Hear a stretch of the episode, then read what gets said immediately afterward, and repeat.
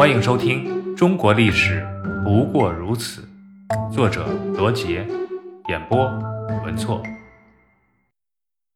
明朝灭亡，皇太极使用反间计，令多疑的崇祯皇帝杀掉了袁崇焕。然而他并没有乘胜进攻北京，而是返回东北养精蓄锐，等待机会再次发动总攻。而袁崇焕一死，辽东的战局便再无人可以收拾。此时的大明王朝天灾不断，百姓流离失所，无以为生。腐朽的官吏们不但不想办法赈济灾民，反而变本加厉地征收租税，终于逼得百姓举旗造反。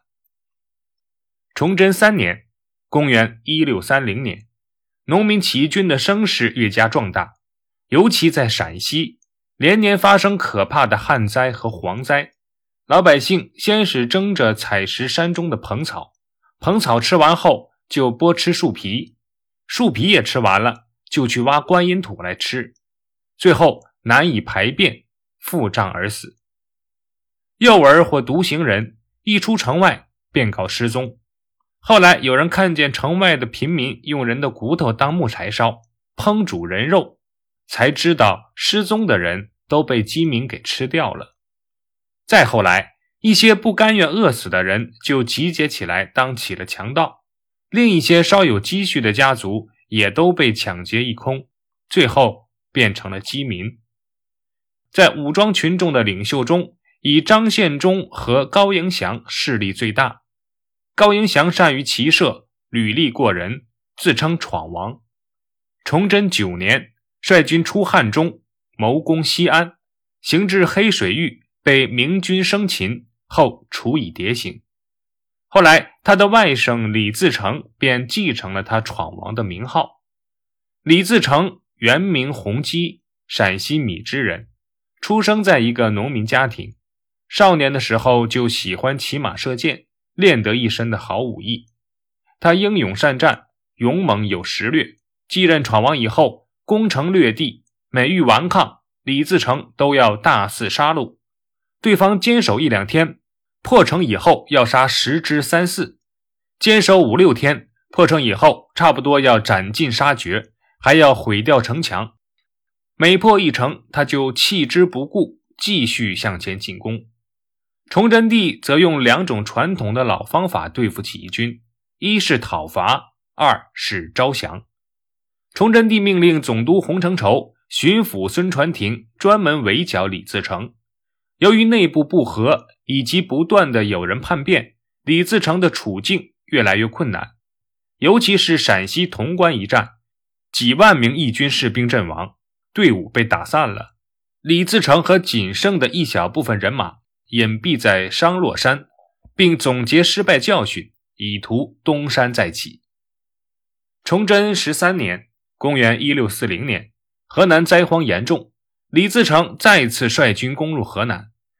河南当地的饥民为了活命，便加入到起义军中。另外，有一些失意的地主阶级和知识分子也加入了起义军，如河南杞县举人李岩、牛金星、宋先策等。这些人都成为了李自成的谋士，他们的加入使李自成如虎添翼。紧接着，李自成率领义军很快攻克了宜阳、永宁、新安等县，进而围攻中原重镇洛阳。这期间，李自成提出了“均田免粮”的口号，几十天内就招募了几十万的人马。同时，集军加强了军纪，不抢掠，不杀民。不占民房，部队所经过的地方秋毫无犯，深得人心。公元一六四二年，齐军攻占了襄阳，改名为襄京。公元一六四四年正月，李自成占领潼关后，在西安建国，国号大顺，改元永昌，称大顺王，改西安为西京，并且制定了军制，封赏有功之臣。之后。李自成开始部署进军北京的计划。公元一六四四年三月十六日，李自成大军势如破竹，攻克昌平，逼近北京。明王朝在岌岌可危的情况下，两次下令各地勤王，但回应者寥寥无几。而同年三月初五，明廷决定放弃宁远，令总兵吴三桂率领二十余万军民撤退。因受清军牵制，行动缓慢，每天只能走数十里。三月十六日才撤到了山海关，而此时北京已处于农民起义军的包围之下。北京是明王朝二百余年的统治中心，由于统治集团的腐朽，明军京城守军名义上有六万人，实则大都是皇亲贵族的家丁冒名领饷，缺额甚多。且毫无战斗力。农民起义军一到北京，城外三大营便首先投降，而北京城内的守备则非常的薄弱，只剩下少量残兵和内侍数千人。三月十八日，李自成围攻九门，并发出檄文，正告明朝君臣不要顽抗，赶快投降。檄文射入城中，即刻在军民中引起反应。十九日凌晨。李自成率军攻破了内城，明崇祯帝朱由检走投无路，绝望之际，自缢于眉山。至此，统治中原二百七十六年的朱明王朝就此灭亡。李自成进入北京后称帝，随即在军政方面采取了一些措施，以稳定局势，如加强政权的组织，留用四品以上的明朝官吏。注意严格军纪，保护人民利益，惩处了一些淫掠之徒，执行免赋免役的政策，宣布专为百姓雇起义兵，清算贪官污吏，对大官僚、大贵族严刑追赃。但是李自成的命运很快就发生了逆转，他手下的义军开始贪图享乐，生活日益腐化，军纪也渐渐涣散。而在明王朝灭亡的前一年，也就是公元一六四三年，皇太极病逝于沈阳清宁宫，清朝统治集团内部也因此发生了重大的变故。皇太极死时，多尔衮正值年富力强的年纪，手下又掌握着努尔哈赤的精锐部队正白旗和镶白旗。可当时清朝的文武官员大多主张子承父业。想立皇太极的儿子当皇帝，多尔衮很聪明，为避免内部发生冲突，就放弃了当皇帝的想法，而是挑选出皇太极最年幼的儿子六岁的福临，将他立为皇帝。这样一来，他就可以借故皇帝年幼，自己来当摄政王，从而独揽大权，统领群臣。福临继位后，建年号为顺治，所以历史上。称他为顺治皇帝。在关内形势发生急速变化的时刻，清内秘书院大学士范文成认为，明亡只是时间的问题。因此，现在清的主要敌人不再是明军，而是农民起义军。他建议清军抓紧时机，火速进关，直取北京。摄政王多尔衮接受了他的建议，率十四万大军进关。争夺天下。清军过辽河时，方知李自成的农民军已于上月攻占北京，大明已亡。此时，多尔衮进退不决，征求对农民军颇为了解的名将洪承畴的意见。